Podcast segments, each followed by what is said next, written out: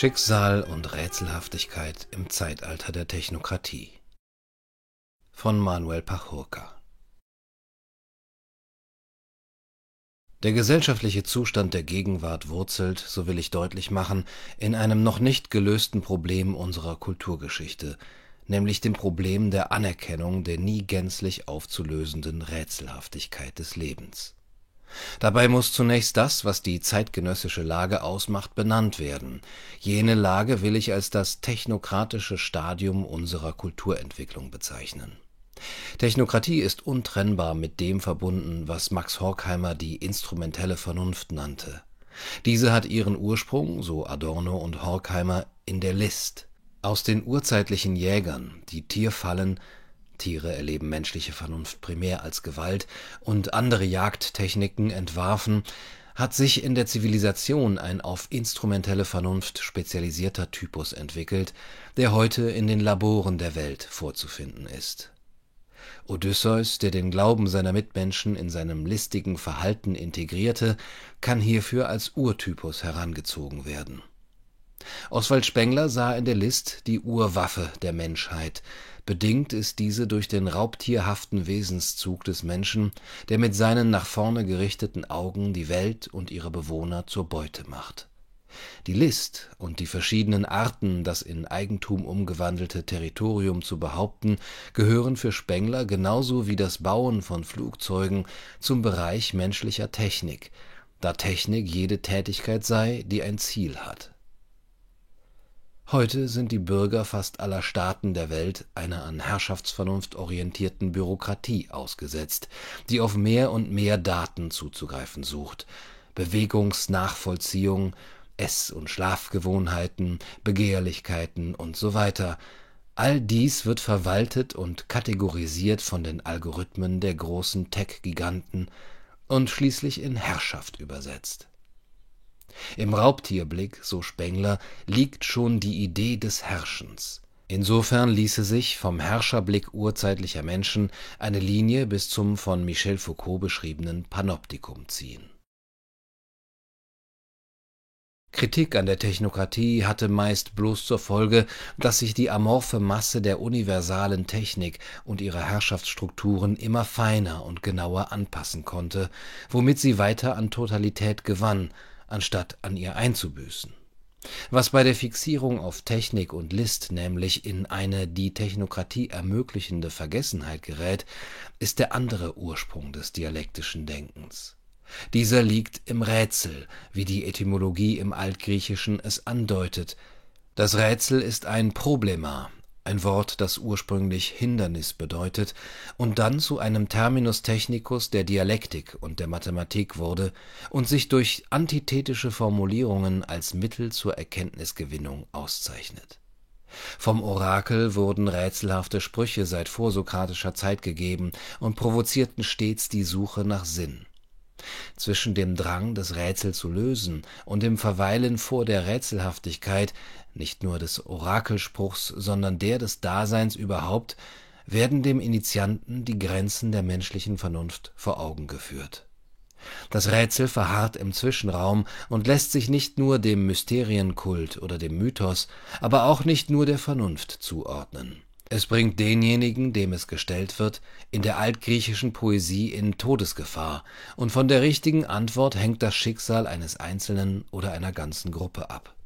Es hierarchisiert und übt Gewalt über den Befragten aus, aber als Spiel, als intellektueller Wettbewerb, der für Menschen und Götter begeisternd und verführerisch ist in der indischen Sanskritliteratur wird sogar zwischen Rätseln, die die Lösung bereits in sich tragen, und solchen, die das nicht tun, unterschieden.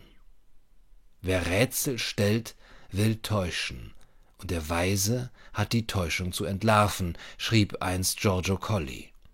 Des Rätsels Lösung brachte bekanntlich die Sphinx zu Fall und machte so den Weg zum Schicksal erst frei dass das Schicksal, wie im Falle des Ödipus, nicht immer einfach zu ertragen ist, darf hierbei nicht abschrecken.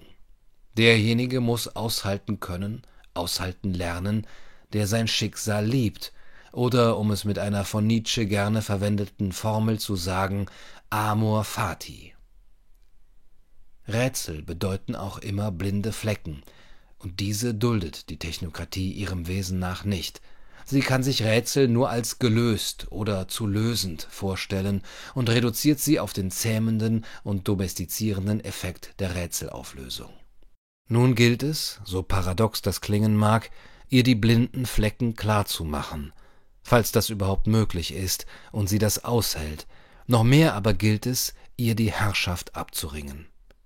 Das kann nicht über ein Mehr an Aufklärung gelingen, das nur Feinheiten nachjustieren würde und dies auch tat, sondern nur über die Grenzen der Vernunft überschreitende Pfade. Es ist schließlich die Rationalität, ob es nun eine zu kurz gedachte sei oder nicht, die uns immer wieder dazu bringt, uns selbst irgendwie beweisen zu müssen, wer oder was wir auf abstrakte Weise sind oder sein könnten, die uns in den rationalen Geist- und Naturbeherrschungswahn leitet. Eine wie auch immer geartete Aufklärungspolizei Habermaschen Gepräges macht alles nur noch schlimmer. Denker wie Giorgio Agamben haben uns daran erinnert, dass etwa in Zeiten der Pest oft der Punkt gekommen war, an dem die Menschen trotz der Seuche, ja wegen der Kürze des Lebens, die so radikal zutage trat, wild gefeiert und zugleich die Toten mit Würde zur letzten Ruhe gebettet haben. Die Menschen des Mittelalters und der Antike, so ungern es die aufgeklärten Ohren hören mögen, wussten den Tod besser zu umarmen, und waren so in der Lage, auch dem Leben in Elend noch Bedeutung abzuringen. Rausch, Ekstase, Trauer, Verzücken, Würde, Ruhe, Todesangst sowie Todessehnsucht. Dies müssten die Begriffe der Stunde sein. Wir stehen in Sachen technokratischer Herrschaft in einer im wahrsten Sinne des Wortes zu Tode verwalteten Welt nicht vor der Wahl zwischen Irrationalität und Rationalität, wie es die Herrschaftsvernunft glauben machen will, sondern vor der zwischen dem nackten Leben und dem Leben aus der Überfülle des Seins, die Rationalität einschließt, aber instrumentelle Vernunft nicht absolut setzt. Die vergessene Rätselhaftigkeit unseres Daseins wiederentdecken und zulassen, die Doppelzüngigkeit der Schicksalssprüche wirken lassen, sich der Tendenz zur Vereindeutigung und Verdinglichung entziehen, den Apparat auf seinen Platz verweisen und so dem technokratischen Stadium unserer Kulturentwicklung entkommen. Dies sei das Los der nach Freiheit Strebenden. Denn die Technokratie ist kein unausweichliches Schicksal in einer griechischen Tragödie. Du, du, du